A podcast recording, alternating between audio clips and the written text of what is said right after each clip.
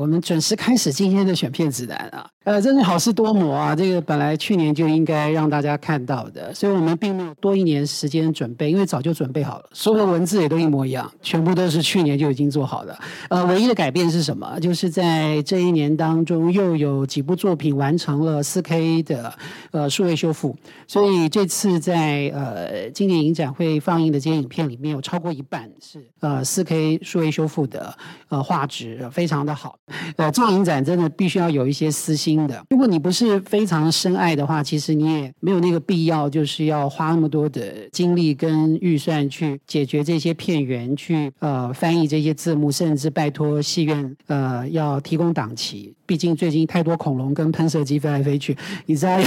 找到这个戏院愿意就是放映这样的电影，其实非常的不容易。那其实，当然有的朋友听我以前也聊过，就是呃，捷克斯洛伐克电影对我来讲意义非常非常的大。呃，那当然我们做这个题目跟捷克啊，还有斯洛伐克的议员来台湾一点关系都没有啊，因为我们早就决定做这个题目，而且早就已经开始跟呃两个国家的电影中心在谈这些版权。那他们也非常的兴奋，虽然他们已经分成两个国家了，但是都呃乐见其成的。那在八九零年代，就是呃那个 NTV 林立的那个时代。里里面其实，嗯，你在 NTV 里面其实学到的东西，有的时候比在课堂上学到的还要多。那个时候，你大概只要去跟这个老板、跟店员讲说你想看什么片，他们都有办法，就是伸出片子来给你看的。呃，就是自己在小房间里面办影展的。呃，有有一个很古怪的一个状况，就是说我们已经有一些电影书了，然后电影书上还介绍了一些呃，就是经典影片啊，但是你好像都以前都没有机会看到。大概那个时那个时间就有这样的机会，你就可以拿着电影史的，然后跟那个店员说我要看这部、看那部、看那一部。呃，在那个时时代里面，呃，其实捷克斯洛伐克电影对我是一个非常大的一个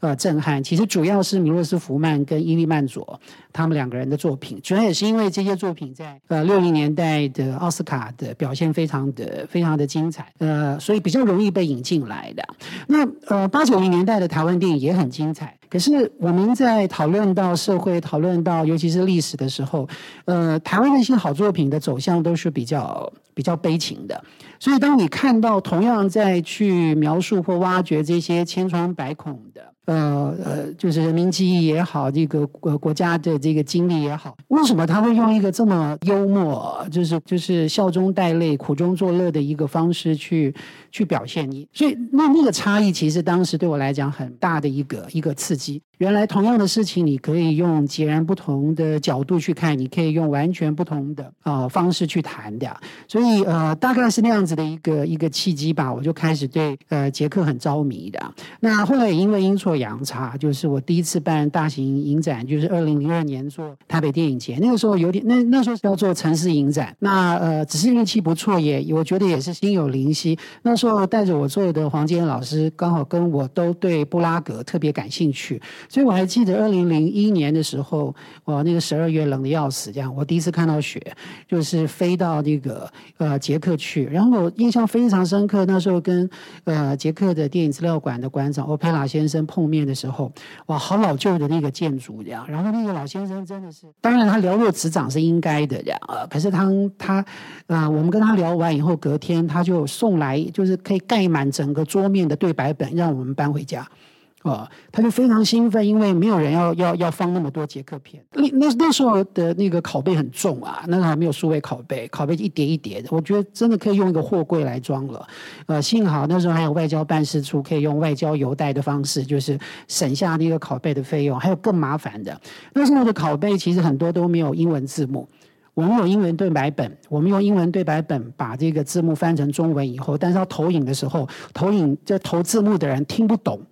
那个影片里面大概讲到哪一句了？就是每每一场投影都是一场冒险，呃，跟实验的，非常非常非常的艰难这样。然后当时大概全台湾的捷克人都被找来了吧。啊，对对，然后呢最好笑的是，他们还讲说，哦，他们在捷克都碰不到那个奇蒂洛娃或者伊利曼佐这样，没有想到在台北碰到了，这样很有意思的。那呃，那是一个非常非常就是迷人的这个经验。虽然做的踉踉跄跄，有很多的很多的缺点的，呃，可是一个很很很神奇的一个体验。那也也因此就跟杰克就有了一个比较密切的一个往来。所以大概有四五年的这个时间，我每一年都去捷克看电影，每一年都去捷克玩啊，顺便看电影，然后就去那里迷路，这样是一个非常非常有趣的一个国度。这样，那也就发现说，还其实即使当时我们已经引进了一部分的呃捷克的，无论是旧片或新片，其实还有呃一些当时没看到的，或是诶力有未逮的，或是这个这个这个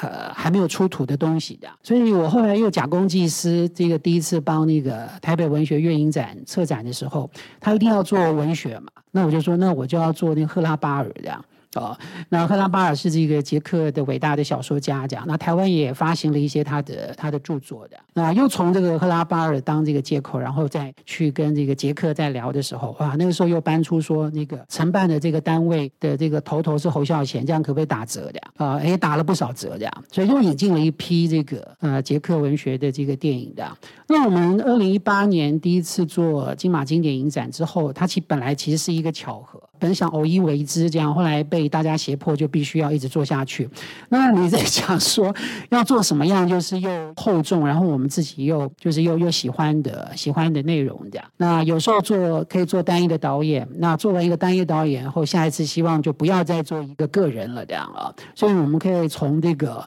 呃伯格曼，然后跳到了这个意大利电影课，又回到了费里尼，这次又呃来到了这个捷克，这样子好像暗示我们明年会做个人哦。我们明年的都已经。弄好了，好。不告诉你们，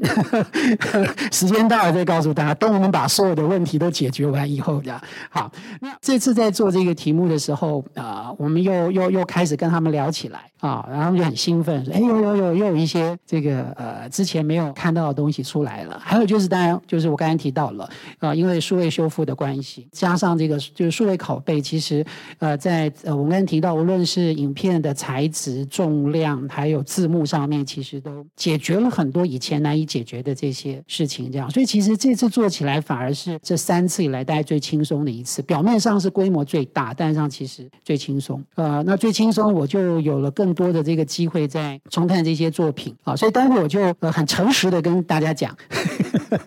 我自己看了以后，我有有些东西，有些因为我有些感觉，或是有一些想法，有有有有点变化这样。好，我再跟各位呃报告跟分享的。那今天我们会有部分的这。个影片会丢一些片段给各位看看，反正呃剧照都在上面了的。老师，我觉得这本做的蛮好的啊，里面的每一段文字我们都非常严格的审视过了的，所以其实各位可以回家了。其实上面的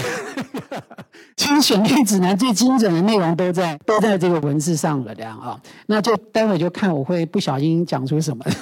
好，我们先请大家翻到十六页好吗？我们就按照这个呃手册的这个顺序这样好。好，那我们就开始看吧。刚刚听到那个很可怕的配乐，就是《网中的太阳》，全片都是这个配乐，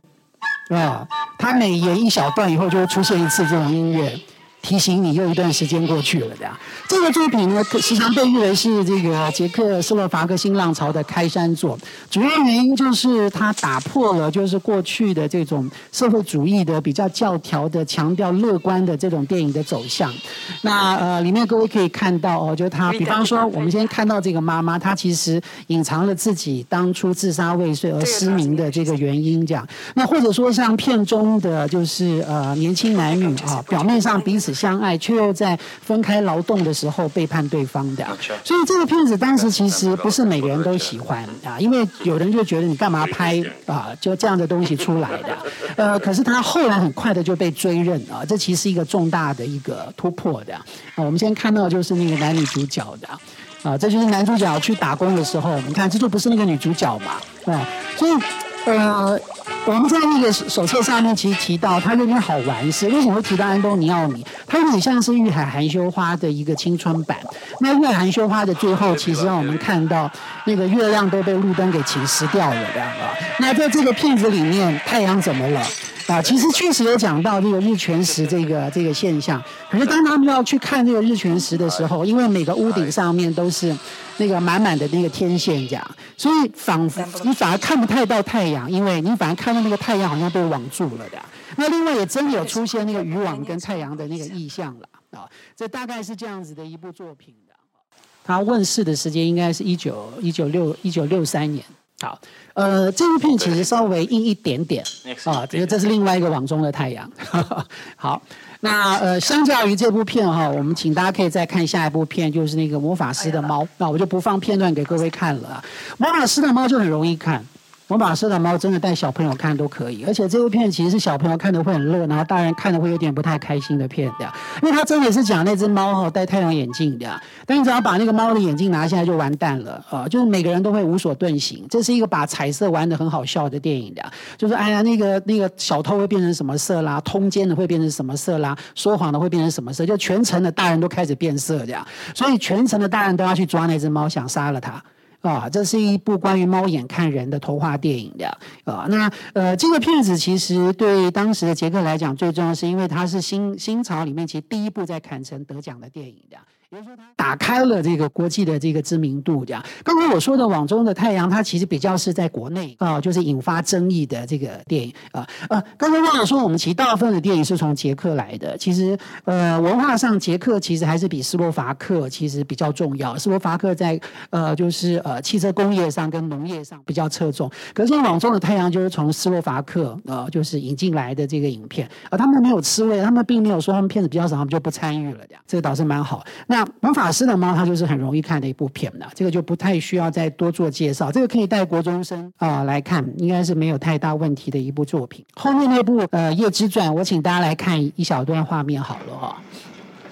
《夜之传》的摄影非常非常厉害。呃，我之前在看那个片的时候就很无聊的讲说，这个好像那个。呃，那个《花样年华》的啊，他说神经病啊，怎么会想到《花样年华》？《花样年华》不是杜可风跟那个李平冰，就是两个人联手当摄影师，你也分不出来哪一段是谁拍的。我现在分得出来了，我第一次看的时候也分不太出来的。推狗推的很厉害的，应该就是斌哥拍的了。那这个片子啊，也是两个摄影师合作的。哦，呃，但是几乎看不看不出来那个差异，而且它的整个的那个呃拍摄的难度上是非常惊人。故事极为简单，其实已经演完了，就是两个这个呃美少男在逃难，这样他们就从这个。呃，开往集中营的火车上逃走。那在只是在逃的过程里，一方面我们要怎么呈现出就是他们那种疲于奔命的那个状态；另外一方面，就在这个过程当中，呃，一些呃想象啊，一些这个回忆啦，那就会穿插呃在里面。这样，我觉得它其实是一个呃，如果我们我们硬要像拿跟这个所谓的其他的经典来去做比较的话，我会把它拿来跟跟雷奈去去去相比的。但是这个片子里面其实有几个部分，我觉得非常的残酷。那毕竟是历经过这样子的，呃，就是惨剧的地方才拍得出来。比方说，两个男孩跑到了跑到了一个农家里面，只剩一个女生在那里的时候，呃，桌上有大块的面包，呃，我们应该去攻击这个有面包的人，抢走那块面包，还是我们应该等他把那个面包愿意拿来跟你分享的时候，你才分享他？啊，然后他就啪啪啪出现了几种选择，这样就非常非常的惊人的。可是当咬下面包的时候更可怕了，因为不是美味，也不是填饱肚子，而是那个满孔的鲜血啊！因为捷克面包太硬了。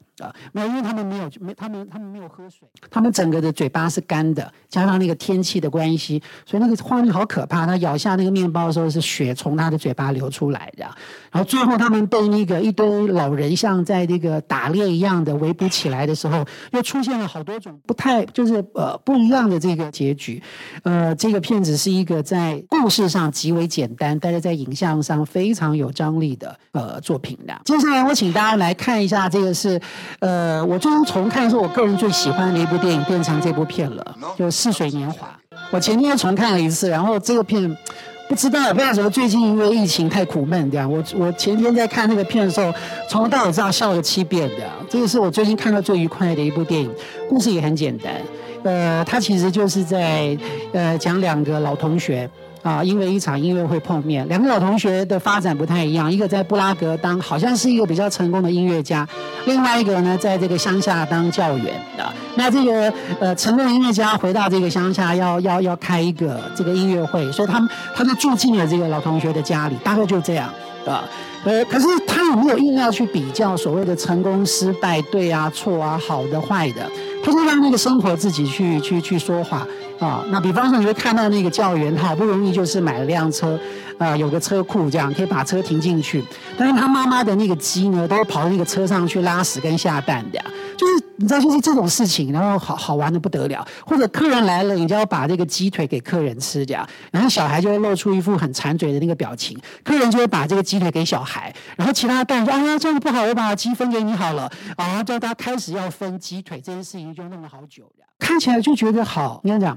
好亲切，然后很有 feel 啊啊！然后那两个这这个男人在呃夜深人静的时候啊，一块听音乐，然后聊天喝酒的时候，我觉得太妙了。就是很少有电影可以把这种生活的况味拍的这么这么的这么醇厚的。所以我刚才说，我们刚刚看的第一个画面，其实最后一颗镜头，这个没有什么破梗的问题了。这个就大家要庆祝，希望今天的音乐会成功。说从头到尾你都没看到音乐会哦。啊，这样，然后大家就要喝那个淡奶酒，他们就把那个酒杯起来，可是那个淡奶酒已经凝固了。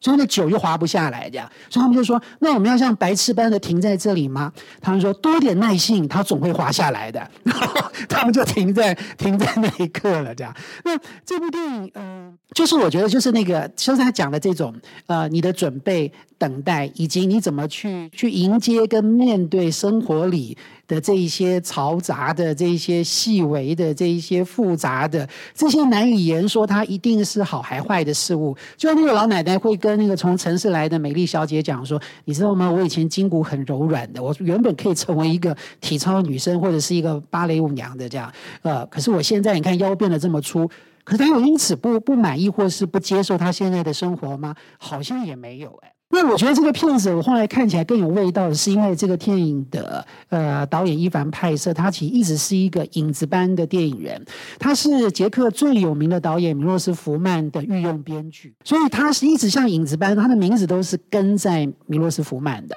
所以我在看这个片子的时候，我就觉得伊凡派瑟才拍得出这个味道，因为他太了解那种不是最上面、最前面、最成功的那个人。的滋味的，所以里面最有趣的角色不是那个音乐家，是那个教员，啊，是那个招待音乐家到家里住的啊那个人的，而且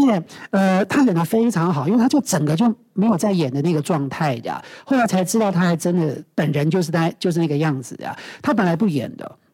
哦，他后来看了剧本说这就是我，哦，所以他就去演了，啊，然后更离奇的事情是大家都不知道他那时候已经是白血症末期。所以他没看过这部电影，这部电影杀青完没多久他就过世了，啊，所以他本人没看过这个片。可是他在这部电影当中里面那种闲适的那种表演，你真的会以为片中的那家人真的都是一家人这样。还有这个片的另外一个很可怕的地方是，呃，虽然没有正式的音乐会，但片中的每一个人都让你觉得好像全捷克人都是音乐家一样。他们随便就会拉起琴来，就开始就是来个四重奏了，这样。然后拉琴的人也不是什么交响乐团的乐手，他们可能就是牙医啦，或者是抬棺材的啦，或是干嘛的。然后最好笑的是那那个男主角那个教员跟他跟他爸爸还会去打工的，呃，就是呃去赚那个砖块，让他盖房子这样。就是去呃人家出殡的时候，他们在远方啊，就会吹起啊吹起他们的乐器这样，让大家渲染玉气这样啊。然后旁边还有一个妙龄女郎在做日。日光雨 就是有一个很突兀的 突兀的景况的，反正这部《似水似水年华》是呃，可能我比较老了，啊，我最近一年看这一批捷克电影当中，我的好感度增加最最剧烈的呃是这部片。这部片我二十年前的时候觉得还不错，呃，最近觉得非常非常好啊。然后我更高兴的是，骑士劳斯基生前也觉得这是他这辈子看过最好的十部电影之一。这样，我越来越靠近骑士劳斯基了。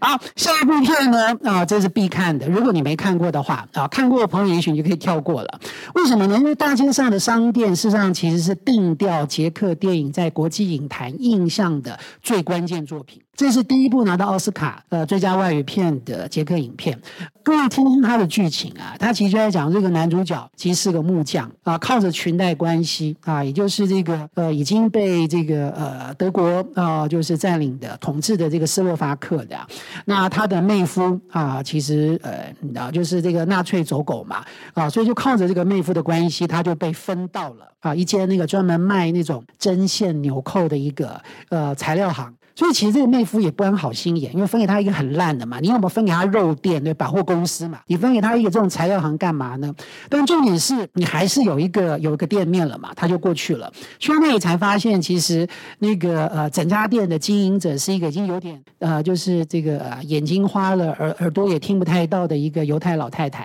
然后周遭的这个犹太社群当时还没送到集中营，他们呢就拜托这个这个木匠说，那这样子好了啊，我们一起募资哈。就是我们付你薪水啊，我们付你钱，这样你就回家可以交代嘛。那你就帮我们看着这个老太太，因为家里都没人了，只剩她一个人这样。那她她也不是个坏人嘛，就这样这样何乐而不为，对不对？我就每天来这里喝茶，跟老太太聊天，我可以拿钱回家这样。可是人相处久了，对，你会进入到她的生活，了解她的文化，你一定会产生感情嘛。那当犹太人要被送去集中营的时候，你怎么办？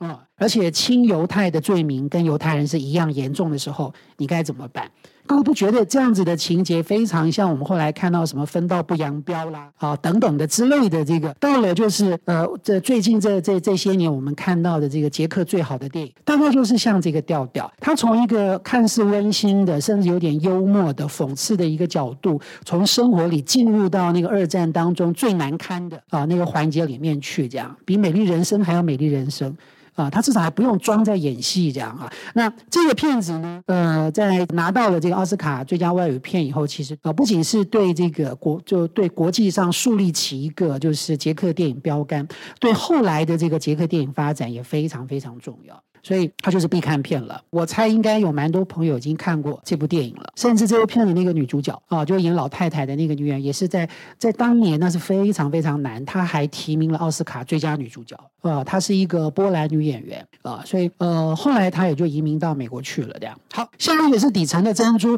底层的珍珠有一点点像黄春明的儿子的大玩偶之于台湾新电影的意义这样，因为他是五个年轻导演去改编赫拉巴尔。的五篇这个短篇小说，所以他的五个故事一点关系都没有的，反正他就是看五部短片的概念了，哦，就每个人拍二十分钟给你看这样，所以风格非常的断裂这样，呃，所以看完觉得好长，因为它没有连续性啊，然后它有一种就是就竞争的观念嘛。看完在讨论哪部片拍的比较好。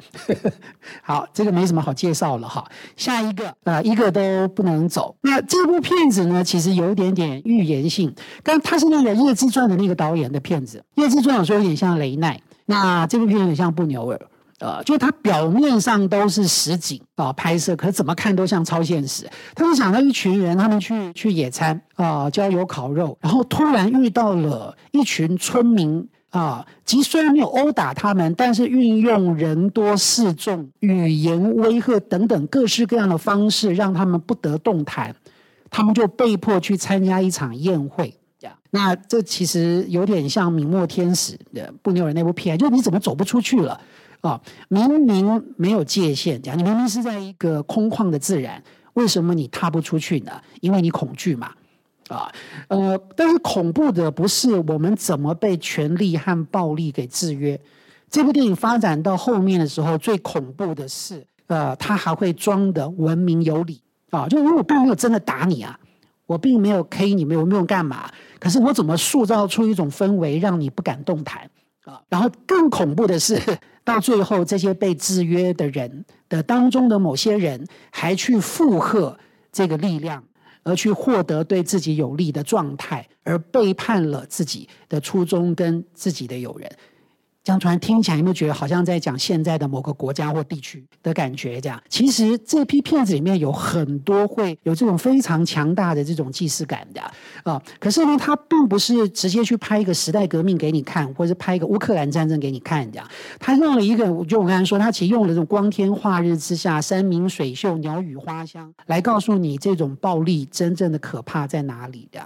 那这部电影的那个没有结局，反而是最可怕的这个结局。好，这个是一个都不能走。那接下来这部《浪子回头》，诶，大概是这次作品里面最最不带最不带政治意味的。呃，因为这个导演一直被誉为是这个捷克斯洛伐克新浪潮当中的哲学家的。这个片没有那么的政治，而且俊男美女，赏心悦目。但是电影并不轻松好看。为什么呢？因为我们的男主角是一个又帅又有地位的工程师，但是突然有一天想不开自杀。所以这部电影呢，就是更早版本的《飞跃杜鹃窝》，但他并没有像《飞跃杜鹃窝》一样去探讨这个体制的杀人，因为维护这个体制的其实也有自己的痛苦跟无奈的。那整部电影其实他没有办法告诉你为什么一个人生胜利组他会想不开。就好像那个呃医生一直想跟那个院长，一直想跟这个男主角沟通沟通沟通，但在沟通的过程里，你仿佛也觉得是医生自己也想要问出自己的问题的。那这部电影后来有个更有趣的一个发展是，当这个男主角不在的时候，女主角呃身边就出现了另外一个一个一个追求者，所谓的第三者啊，那个第三者呢，其实是我们今年的重点导演之一，就是伊利曼佐啊饰演的这样。可是这个片子呢，有把这个第三者拍。的温柔体贴，而不是把它变成一个小王渣男这样子的一个形象。那里面更饥渴的可能是院长的夫人的，所以这部电影就没有像前面我们刚才讲到的那几部就有这么这么强大的一种呃政治性这样。它其实反而是在一个看似呃所谓的平稳生活状态里面去探问啊，就是生命跟哲学的一部作品的。那这应该也是第一次这个片子被引进到台湾来的。接下来我们请大家来看啊一个小片段，这个片子非常劲爆，这个片子非常推荐各位看，叫《焚尸人》。这部电影的每一颗镜头都非常诡异啊，它呢呃这个时期的捷克电影得奖不稀奇，但这个片得的是奇幻影展最佳影片奖啊，大家就知道它又走向一个非常诡异的一个路线上面去。你在这次影展会一直看到那个那个男演员啊，就是他算是捷克的宋康昊了啊，就其貌不扬，但非常会表演的。那这部电影他这个男主角他真的是一个在呃就是火葬场，在这个殡仪馆工作的人的。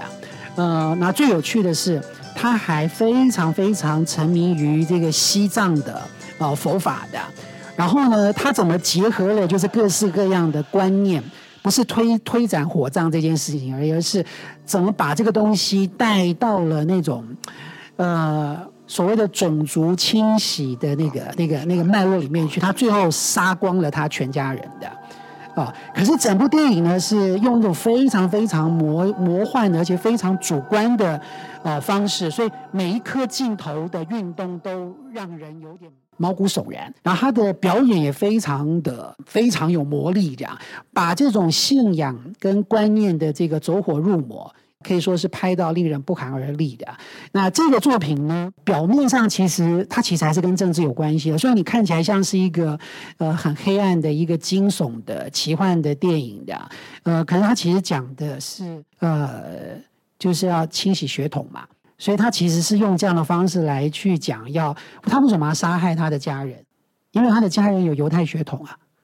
他怎么让他们尽快的转世？这是他从西藏那里学来的错误概念，这样他完全误用的。所以他觉得他在救他的家人，他在净化他的家人，这样啊。那可是他其实骨子里在讲的，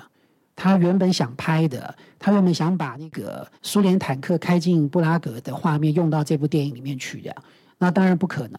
所以那个没有用进去，但是他在一九六八、一九六九啊，去讲这个四零年代的这个奇幻故事的时候，其实是借古喻今、意有所指，其实是非常非常清楚的啊。我相信会有人会会好奇一件事情，因为刚才我们没有明讲，开宗明义没有提到这个。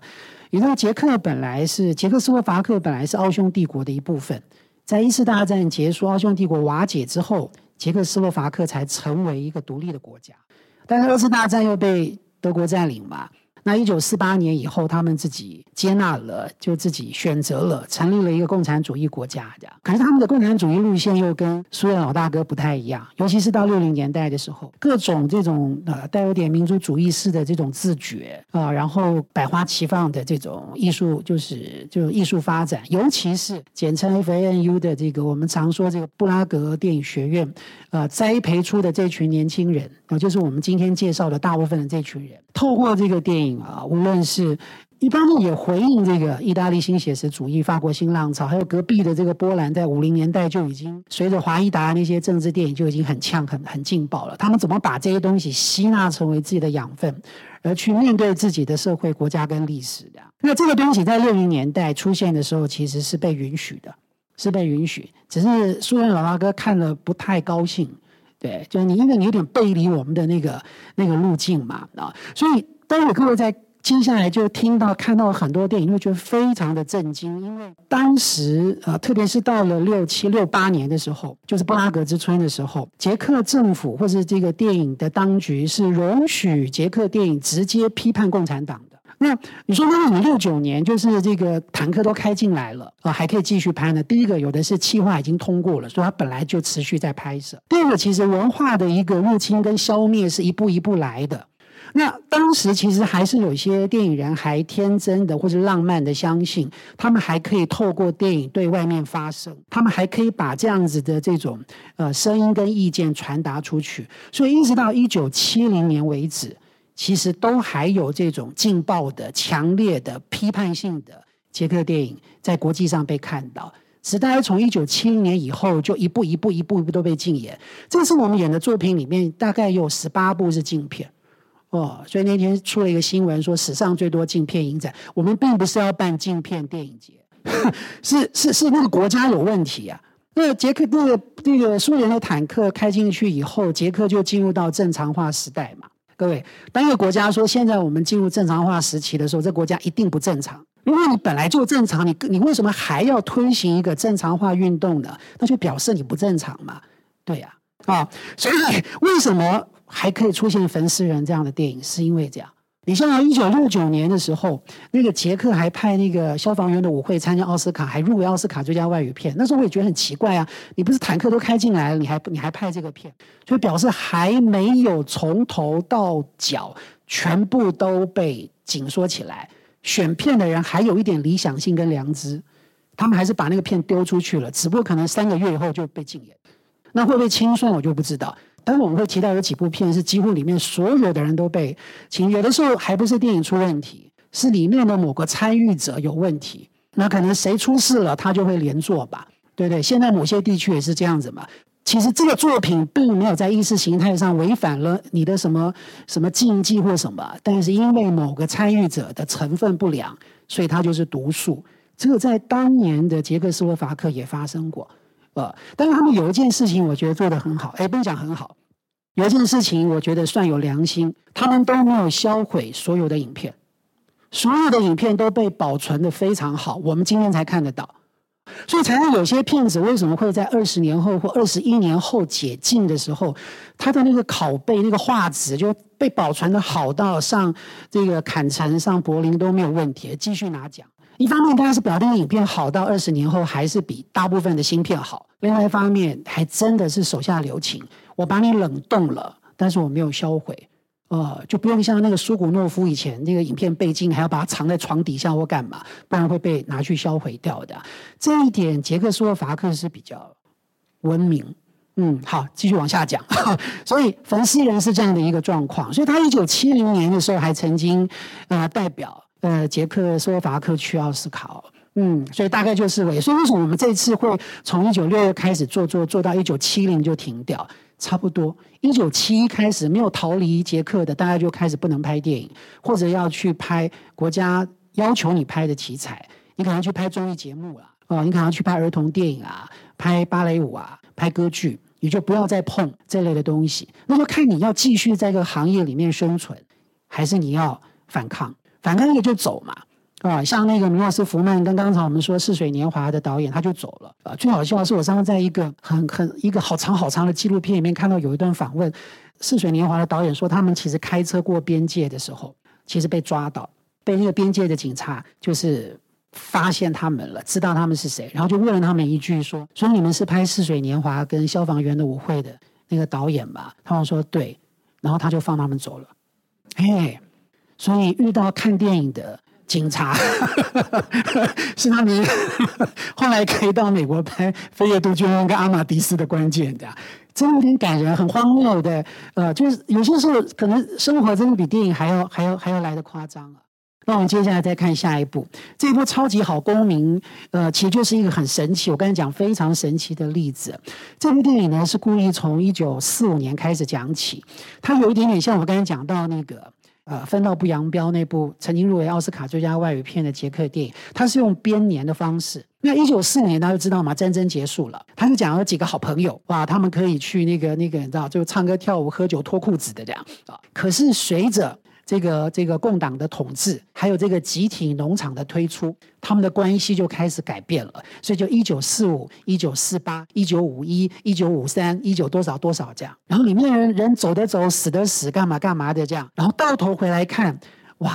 原来我们原本以为的某些理想，其实根本是夺权的一个借口跟工具啊。超级荒谬，但重点是因为这个捷克斯洛伐克的电影是国有，就是你要拍摄，你其实剧本还是要经过审查嘛。呃，这个剧本一定会有问题，而且他是在这个时间点拍的。他说其实是他们的总书记，连他们的总书记了啊，其实就是看过那个剧本以后让他拍。所以这个部片是我第一次看的时候也是觉得怎么可能？就怎么可能在那个时间点拍拍这样子的的题材？所以其实是他剧本通过的时间。就是布拉格之春的，就是什么都可以讲，什么都可以做，而且可能全捷克斯洛伐克人都以为那个春天真的来了啊，是真正的民主跟自由来了。所以，呃，你当然可以去，你当然可以去检讨，你可以去这个呃攻击当局啊，因为我不是无的放矢嘛，我是真的透过一个艺术的这个作品再去检视过去的这些错误，以及在政治的洪流当中人的感情因此可能变质的事实。但这部片拍的好美，这才显得更加恐怖，因为它整部片都拍的像田园诗歌一样。各位看剧照就知道了，整部片都长这个样子。就是你光看剧照，你会以为他们不断的就在野餐呐、唱歌跳舞啊，没有，这部片不断的被那个暗杀、被那个送去劳改啊，干嘛干嘛的的。哦，是这样的一部电影的啊，所以这是一部用超美的田园景象去讽刺共产主义、集体农场政策跟政治迫害，然后透过这个好友反目。啊，来讲最可怕的东西到底是什么？我认为这部片是捷克电影回光返照的代表，啊，就最后那一道曙光了呀！就这个这个出来以后就结束啊，因为通过这个片子人就必须下台，那你就要付出代价这样。好，所以接下来的几部片呢，他们就会是呃完全张狂的。为什么？呃，因为你不能够直接的去碰这些东西了，所以他们就会用极。度疯狂的、超现实的，甚至令人有点难解的一个方式去进行，就是《鸟孤儿与傻子》，还有为年轻刽子手的辩护。这里我要承认一件事情，就是说我我青少年的时候看捷克电影，我就觉得所有的捷克电影都长得像大街上的商店，因为当时我能看到的就是这些，书上教我的就是这些，所以我觉得每一个捷克片都是黑色幽默，都是很好笑，都是跟《悲情城市》反着拍的那种政治电影这样，我就非常喜欢。后来二零。从零二年那一年做捷克电影去看了一批捷克片以后，我才发现哇，有奇利洛娃这种就是很炫的，然后那种很实验电影的、很劲爆的这个这个这这种这种影片。后来我我再往后看的时候，我才发现奇利洛娃才不是一个特例。其实捷克有一坨拉古这种人，就是呃跟你玩这种超现实，是是玩到那个就是。五彩缤纷的那种状态，像《鸟孤儿与傻子》，我刚才说他已经一九六八之后了，所以他要怎么去拍这部电影呢？他就弄得很像嬉皮的这个世界这样，他有点像是一个嬉皮版的《夏日之恋》，就是两男一女的这个爱情故事这样。那为什么会说是孤儿呢？因为我们的父母都自相残杀死掉了，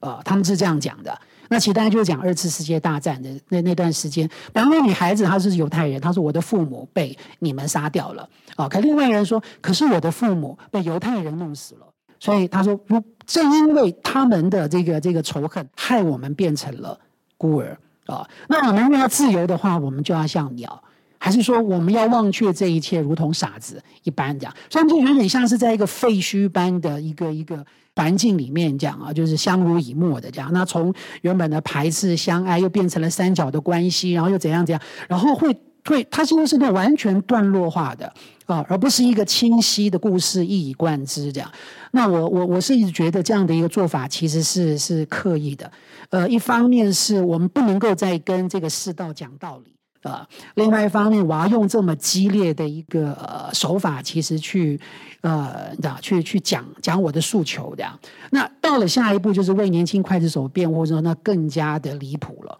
啊，这部片是我觉得今年所有电影当中最难的一部。那他可能也是最可怜的一个一个一个导演。这个叫做尤拉切克的。这个年轻人啊，其实，在呃捷克新浪潮里面，其实是呃有相当重要分量的。但他之前不是导演，他是一个编剧，他是一个制片。然后这部片就是他的第一部剧情片，也是他最后一部片。这部片连上映都没办法上，拍完就被禁，而且根本没有办法相信。他说他是改编自《格列佛游记》。打死我都不相信，我用的是读的资料，我还不相信，是他自己在片头讲的。他说，如果《格列佛游游记》的那个作者看了我这部片在地下就是发怒的话，我是可以理解的。那我反而觉得他开头比较像《爱丽丝梦游仙境》这样，因为男主角就开着车，然后车就抛锚，就开始自动滑落，他就跳上车，车就开始从山上滚下来，滚下来，然后就他为什么会发生车祸呢？因为他要躲避一只跳出来的兔子。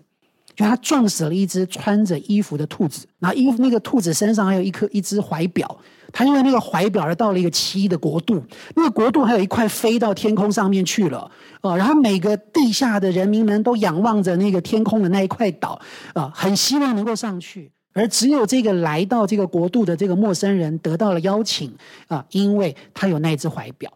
那很奇怪的故事哦，哦。可是，其实整部电影就是透过这个这个他对他到这个奇怪的国度里面所遭遇的事情，然后去讽刺这些僵硬的这个体制。这样，他可能想说，这个拐弯抹角去谈，他应该不会被被看懂，结果就被禁言了。更更惨的一件事情，这真的就是第就是人类的悲剧了。呃呃，他后来就不能拍电影嘛，那他又不肯妥协，呃，所以他就更不能够去拍电影了，撑撑撑。撑到一九八九年，大家晓得一九八九年那个捷克发生这个天鹅绒革命啊，或者我们说丝绒革命，就是没有流一滴血啊，但是这个人民走上街头，这个这个这个捷克斯洛伐克共产党政府也就知道了，所以他们就下台了，这是另外一个奇迹。捷克共产党政府就就宣布下台了啊，然后就进入到新的这个秩序嘛。然后呢，捷克跟斯洛伐克又投票就分离了，也是和平分离哦，并没有谁杀谁或是干嘛，没有哦。有点不可思议这样啊，所以一九八九年之后，我刚刚说那些被禁演的电影就逐一的解禁嘛。可是这个尤拉切克没有等到这一天，所以他没有看到，他没有看到那个丝绒革命。所以对我来讲，他是最惨的一个，呃，这么有才华的一个人，然后第一部电影就已经有就有一股那种把他当遗作拍的那种那种那种味道，这样，所以里面每一颗镜头都拍得好好用力哦。所以看着很累，真的很累啊！然后看着很难过的，但就这一部了。那这也是以前好像从来没有被引进来过的一部片的。但我跟大家讲，真的不不容易看啊！男主角又长这样，又不帅，对，他就是格列佛的。可是他好多那个场景的设计，然后那个那个画面非常非常的惊人。这是我们这次的这批片单里面就是最后阶段。各位大家无聊可以翻到前面，我们有一个年表啊，那个年表就发现就是最后那几部。几乎都是这种路线的，都是那种天马行空，然后不直接明讲一件事情的，要拐弯抹角，好像一副就是让电检委员看不懂他们在拍什么的。他们有点低估电检委员。如果连那个边境警察都看过那几部片的话，就很难了。